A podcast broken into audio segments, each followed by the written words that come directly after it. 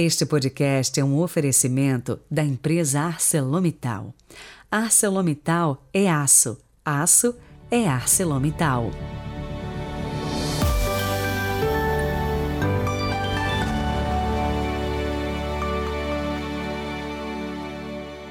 Quinta-feira, 29 de setembro de 2022. Hoje a igreja se veste de branco para celebrar a festa dos arcanjos Miguel, Gabriel e Rafael. O Papa Francisco, em uma das homilias em 2017, disse o seguinte: Somos, por assim dizer, irmãos na vocação. E eles estão diante do Senhor para servi-lo, louvá-lo e também para contemplar a glória do rosto do Senhor. Os anjos são os grandes contemplativos. Eles contemplam o Senhor, servem e contemplam mas também o Senhor os envia para nos acompanhar no longo caminho da vida, disse o pontífice. Eu quero lembrar vocês também que temos o serviço de atendimento online. Estou à disposição para ajudar. A gente combina o dia e horário no Instagram, padre.heriberto.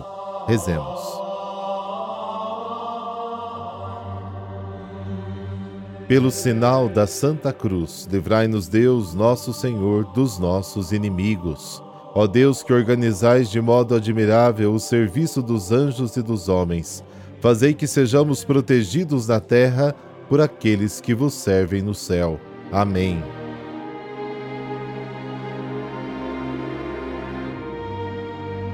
João capítulo 1, versículos de 47 a 51. O Senhor esteja convosco, Ele está no meio de nós. Proclamação do Evangelho de Jesus Cristo segundo João. Glória a vós, Senhor. Naquele tempo, Jesus viu Natanael que vinha para ele e comentou: Aí vem um israelita de verdade, um homem sem falsidade. Natanael perguntou: De onde me conheces? Jesus respondeu: Antes que Felipe te chamasse, enquanto estava debaixo da figueira, eu te vi. Natanael respondeu: Rabi, tu és o filho de Deus, tu és o rei de Israel. Jesus disse: Tu crês porque te disse, eu te vi debaixo da figueira? Coisas maiores que esta verás. E Jesus continuou: Em verdade, em verdade eu vos digo: vereis o céu aberto e os anjos de Deus subindo e descendo sobre o filho do homem. Palavra da salvação, glória a vós, Senhor.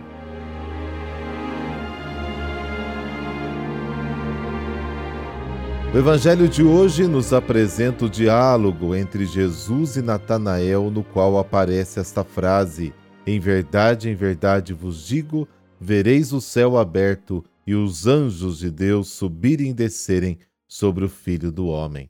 Esta frase nos ajuda a esclarecer algo sobre os arcanjos. Filipe trouxe Natanael a Jesus.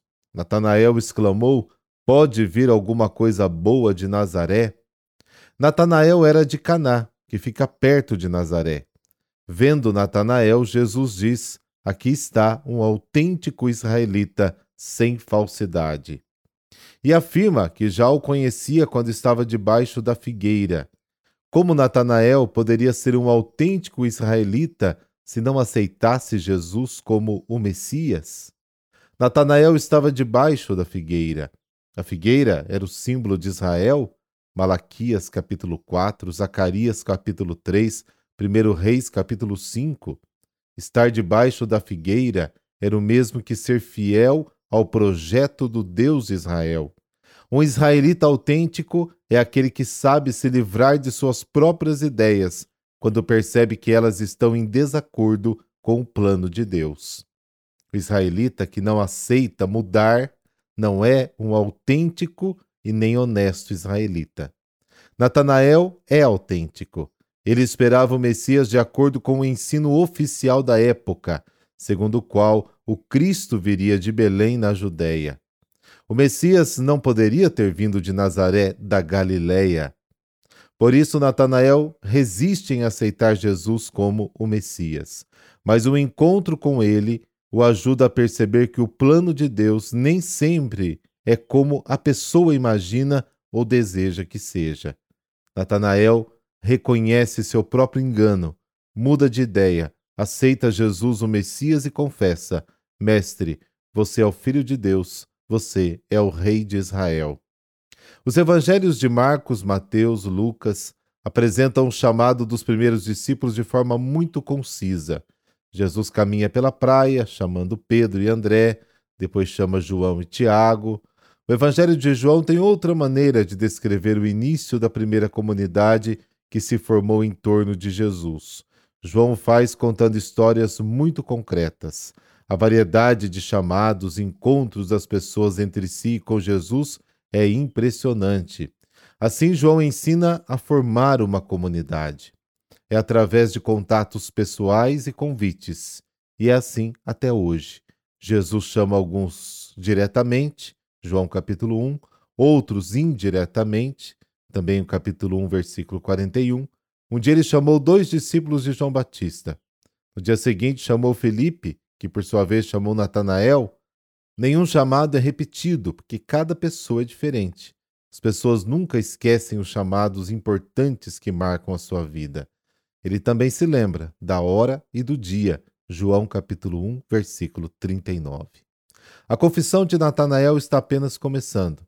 Quem for fiel verá o céu aberto e os anjos subindo e descendo sobre o Filho do Homem.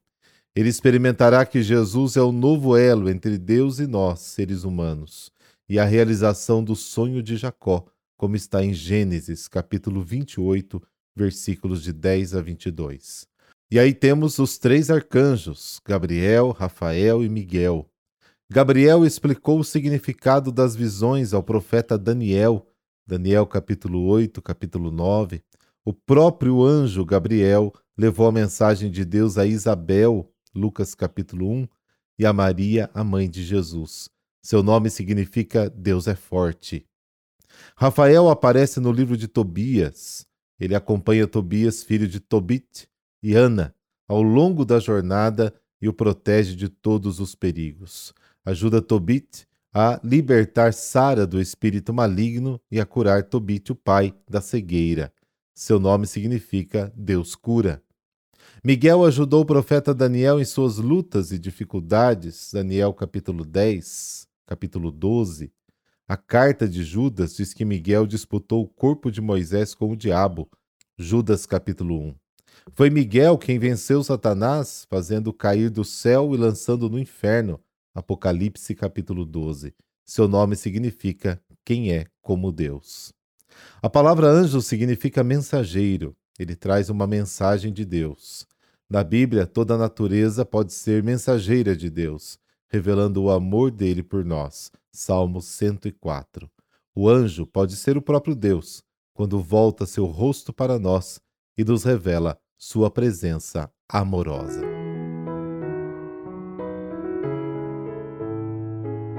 Arcanjos São Miguel, São Gabriel e São Rafael. A Igreja unificou a celebração dos três arcanjos mais famosos da história do catolicismo e das religiões, Miguel, Gabriel e Rafael, para o dia 29 de setembro. Esses três arcanjos, de acordo com a teologia católica, estão ao redor de Deus e lhe servem como mensageiros. Miguel, que significa ninguém é como Deus ou semelhança de Deus, é considerado príncipe guardião e guerreiro, defensor do trono celeste do povo de Deus, fiel escudeiro do Pai eterno, chefe supremo do exército celeste e dos anjos fiéis a Deus. Miguel é o arcanjo da justiça e do arrependimento, padroeiro da Igreja Católica. É citado três vezes na Sagrada Escritura o seu culto é um dos mais antigos da igreja. Gabriel, seu nome significa Deus é meu protetor ou Deus é forte, é o arcanjo anunciador por excelência das revelações de Deus e é talvez aquele que esteve perto de Jesus na agonia entre as oliveiras, padroeiro da diplomacia, dos trabalhadores dos correios e dos operadores dos telefones. Comumente está associado a uma trombeta indicando que é aquele que transmite a voz de Deus, o porta-voz das notícias. Foi ele quem fez o maior anúncio da história, a encarnação do Filho de Deus. Rafael, cujo significado é Deus cura ou cura de Deus, teve a função de acompanhar o jovem Tobias no Antigo Testamento em sua viagem, como seu segurança e guia. Foi o único que habitou entre nós. Guardião da saúde e da cura física e espiritual, é considerado também o chefe da Ordem das Virtudes. É o padroeiro dos cegos, médicos, sacerdotes e também dos viajantes, soldados e escoteiros. A Igreja Católica considera esses três arcanjos poderosos intercessores dos eleitos ao trono do Altíssimo. Durante as atribuições do cotidiano, eles costumam nos aconselhar e guiar, além, é claro, de levar as nossas orações ao Senhor, trazendo as mensagens da divina providência. Ó Deus, que entre todos os anjos escolhesse os arcanjos para anunciar seus mistérios de amor, concedei-nos que, ao celebrarmos na terra a sua memória, sintamos a sua proteção celestial por Cristo nosso Senhor. Amém. Por intercessão dos arcanjos Miguel, Gabriel e Rafael, dessa bênção de Deus Todo-Poderoso, Pai, Filho, Espírito Santo. Amém. Boa quinta para você. Amanhã nos falamos por aqui.